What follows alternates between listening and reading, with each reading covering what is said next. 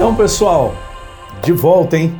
Nessa série nova que nós estamos fazendo nesse momento.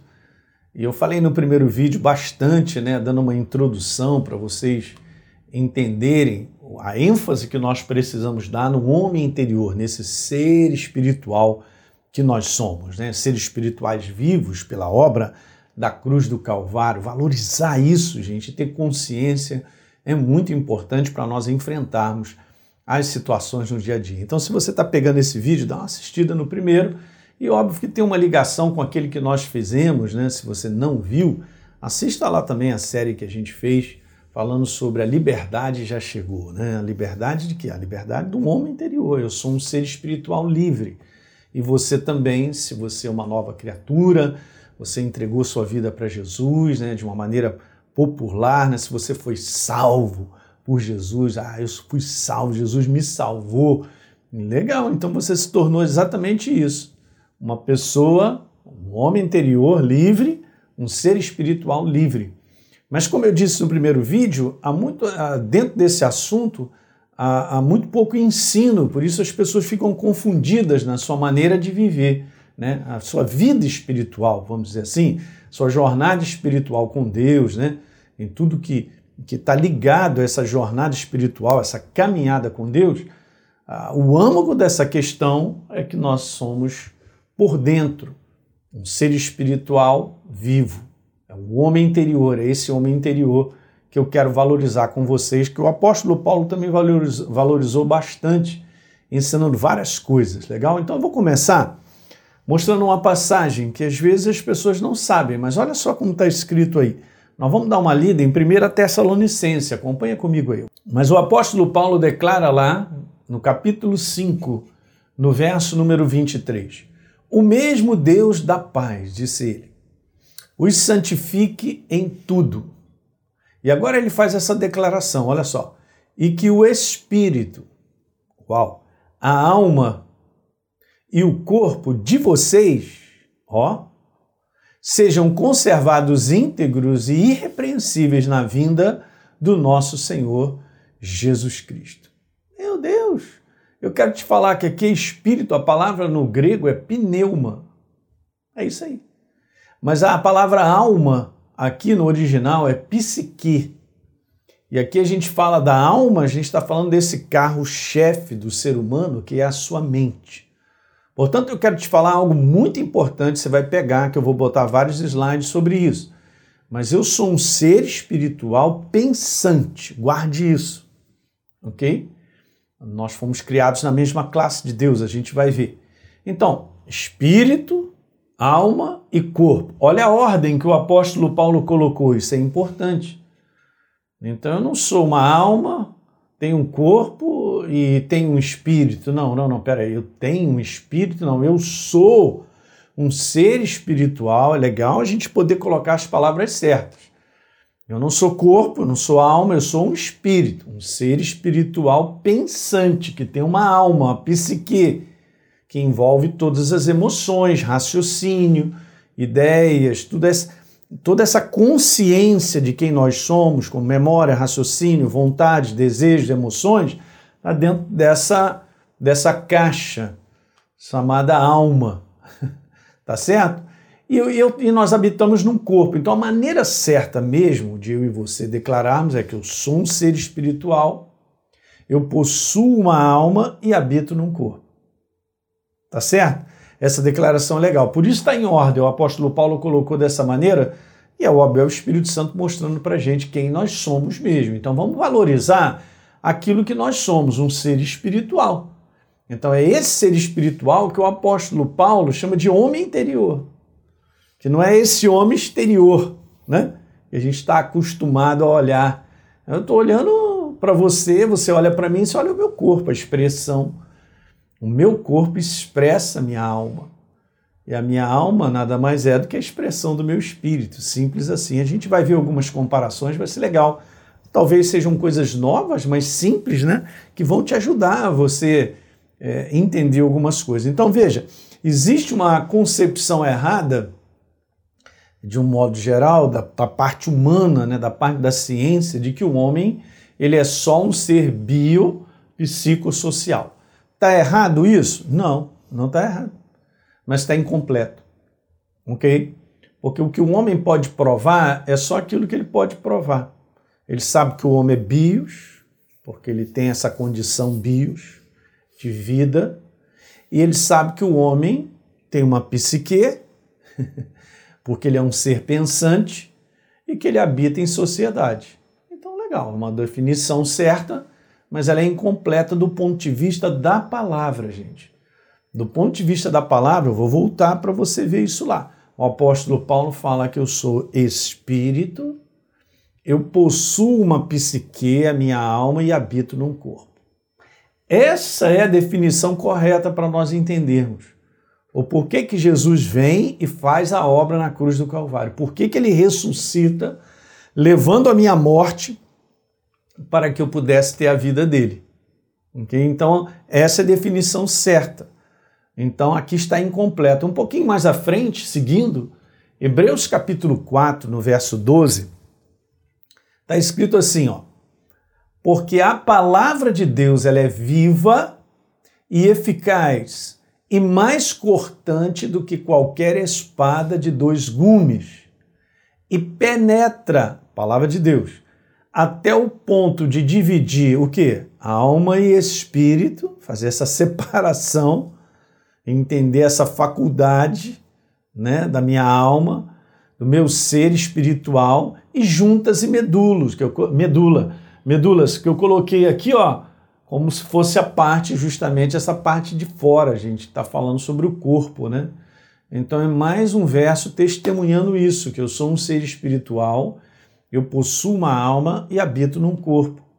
E a palavra é apta para julgar os pensamentos e propósitos do coração. Quando a Bíblia fala coração, em, alguns, é, em algumas versões, está sendo colocada justamente isso, a cárdia, né? Por isso que a gente fala cardíaco, porque essa palavra é uma palavra no grego para coração.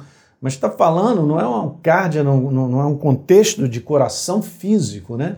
De um órgão físico do meu corpo, mas está falando sobre o conteúdo do meu homem interior, sobre o meu ser espiritual, tá certo? O mais íntimo meu e teu. Então, se o espírito e a alma podem ser divididos, podem ser reconhecidos, isso é importante, é porque possuem diferenças. E, elas, e eles têm diferença mesmo. E é isso que a gente vai ver.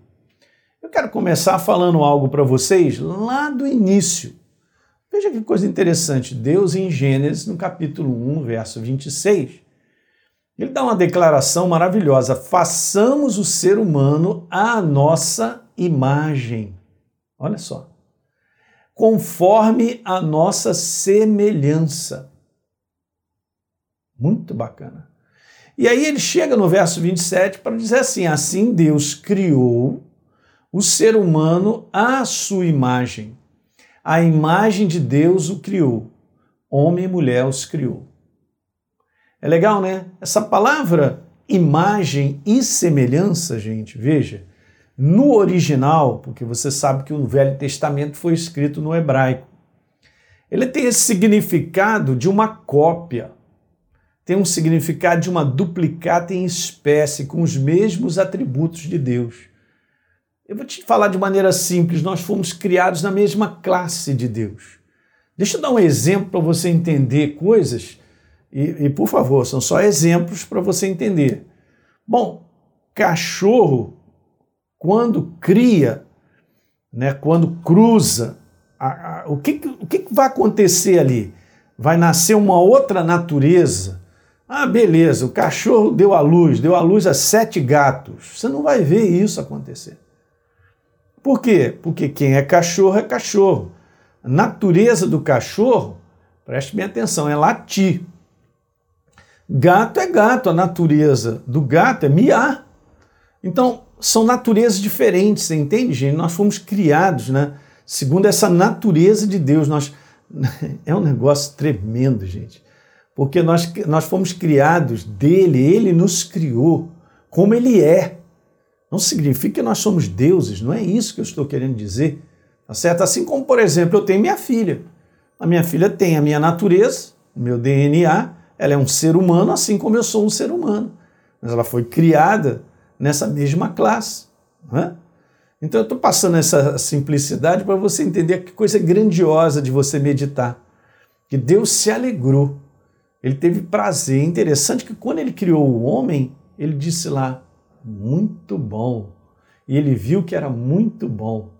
Ele viu que era muito bom, ele teve prazer, um amor intenso de criar um, um ser na mesma classe dele. Que classe é essa, pastor Hélio? Um ser espiritual pensante. Que eu e você, nós somos da mesma classe de Deus. Um ser espiritual consciente de quem é. Que que é isso, hein? Não tem nada igual a você e a mim. Nada. Deus criou coisas belas, lindíssimas, animais, insetos, tudo que você vê, planta, verde, no fundo do mar, sobre a face da terra, coisas você só de ver as plantas, você fica doido, cara, com como é que ele combina as cores, as cores dos pássaros, de tudo. Uau, mas você é a obra máxima da criação dele. E ele criou para que a gente tivesse relacionamento, para que a gente pudesse ter fazer um propósito dele. Criou uma terra para o homem habitar colocou o homem e disse: Ó, oh, você vai dominar isso aí, vai dominar os animais, vai dominar toda a terra e você vai cumprir um propósito aí que foi determinado. Demais, gente. Meu Deus. E essa consciência de quem nós somos, nós vamos levar para a eternidade. Uma vez criados por Deus, nós fomos criados para viver para a eternidade.